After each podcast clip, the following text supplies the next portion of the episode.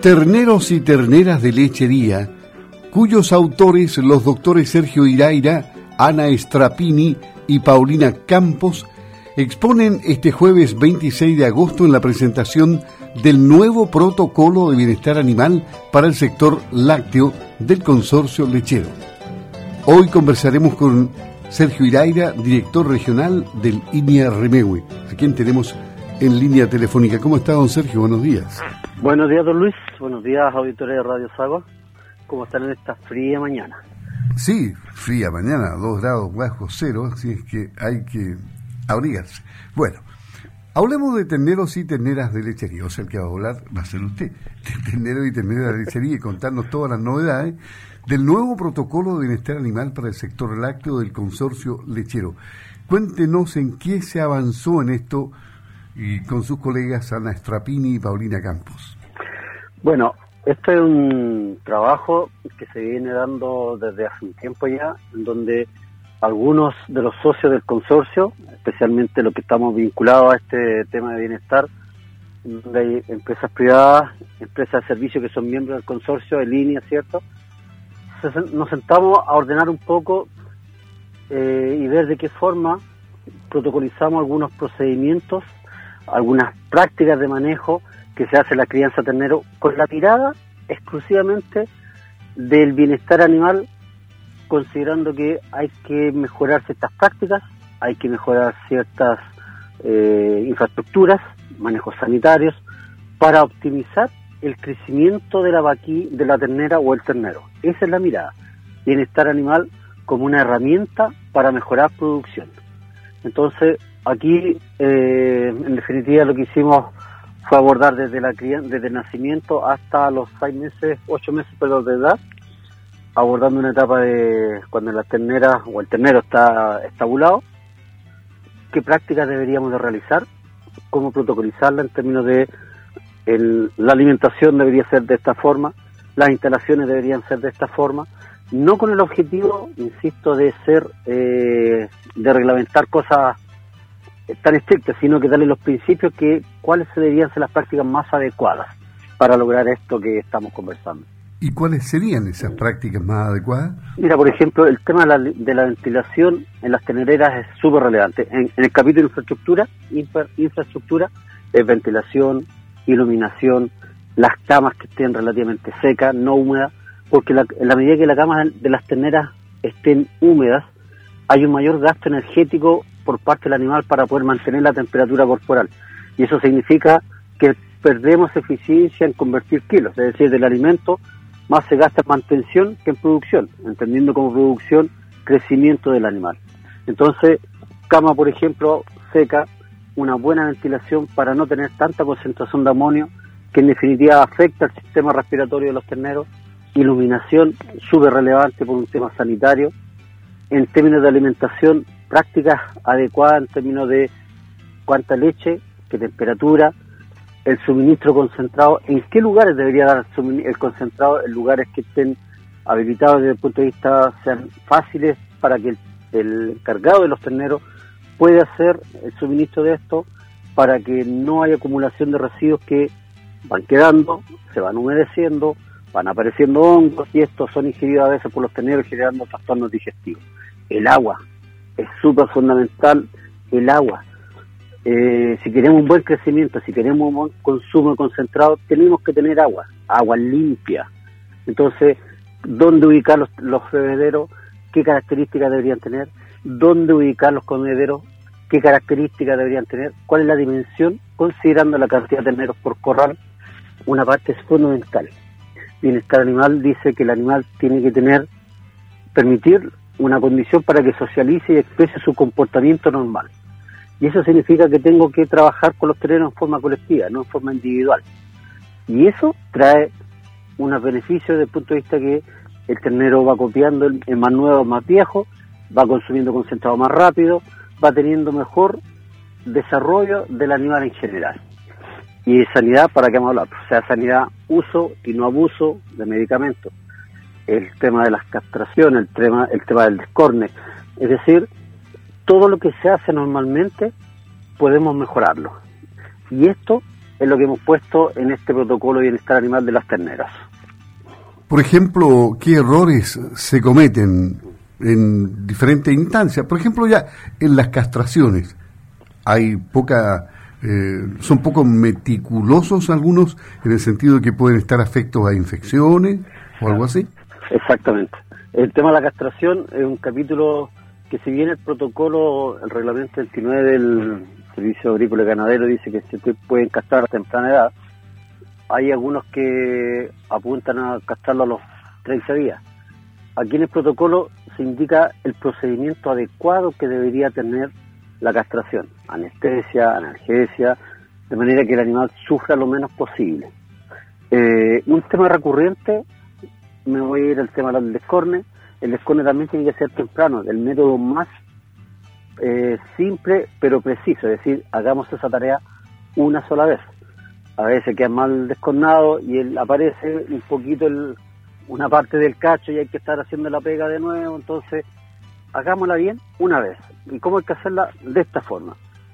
Ahí aparece una descripción de cómo debería hacerlo. Pero gran parte de esto, el protocolo puede estar muy bien escrito. El punto es que tenemos que generar la conciencia en nuestros ternereros y contarle de por qué se hace esta pega, o sea, por qué se hace este protocolo y por qué se optimiza algunos procesos, que en definitiva también traen en beneficio de él, de que los, trabajos, los trabajos lo puedan hacer de una forma más adecuada, una sola vez, que también hay que pensar en el bienestar de nuestros trabajadores, de nuestro personal, de la, de la lechería en general, digamos.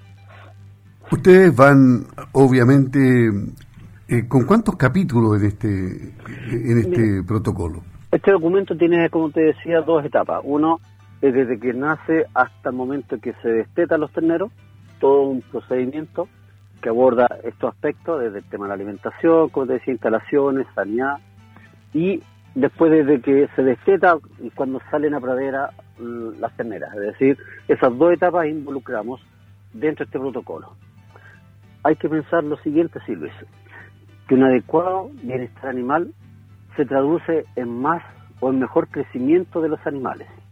Y en el términos de lechería se ha determinado con números concretos y muchos números el, el resultado de una buena crianza. En su primera lactancia esa hembra puede producir entre 800 y 1200 litros más de leche. Por lo tanto, todo esto va entonces este protocolo va dirigido a cambiar un poco la lógica de que la crianza de ternero es un gasto. No, es una inversión que yo comienzo a recuperar desde la primera lactancia. Eso es un poco la lógica del bienestar, de generar las herramientas para que el productor, el ternerero, vea cómo puede hacer mejor mi trabajo, en pos de un mejor desarrollo de la lechería a la cual pertenece o se está trabajando. ¿Y mm, ya se han visto ejemplos eh, de productores que han mejorado ostensiblemente su producción? Eh, eh, ¿Se han visto cambios, digamos? ¿Ha entrado este mensaje? Sí. Mira, en el trabajo que veníamos realizando como INA, antes que se me ocurriera asumir la dirección, ¿cierto?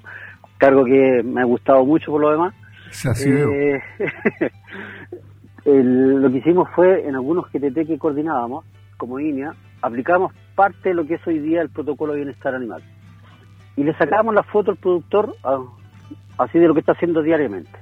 Exponíamos cuáles eran los puntos que había que mejorar y el productor, claro, aún un poco le, incomoda al principio, pero después decía, en realidad, tiene razón.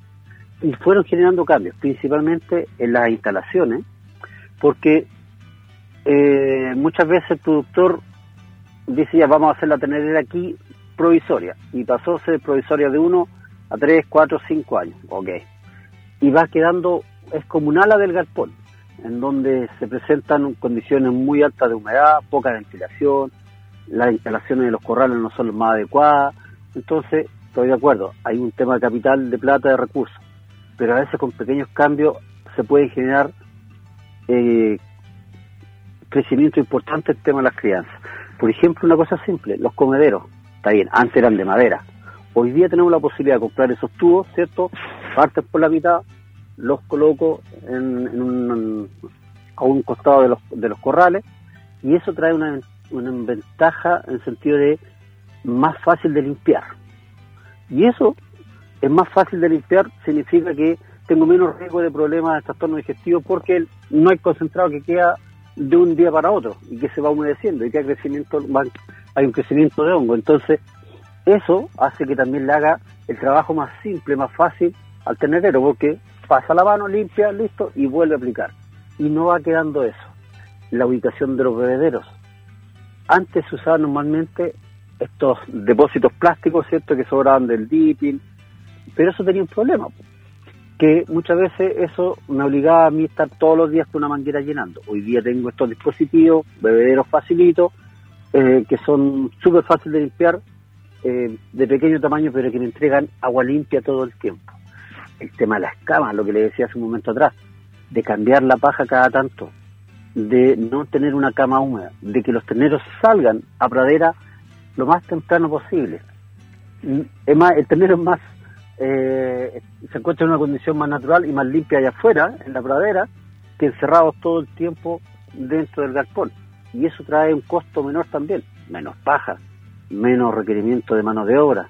Entonces, varios cambios que se van generando y se han ido haciendo y se han ido provocando en los productores porque ven que sí, pequeños cambios me permiten también simplificar la pega del trabajador, del tenerero. Y si le hago fácil la pega al trabajador, él la hace con más gusto.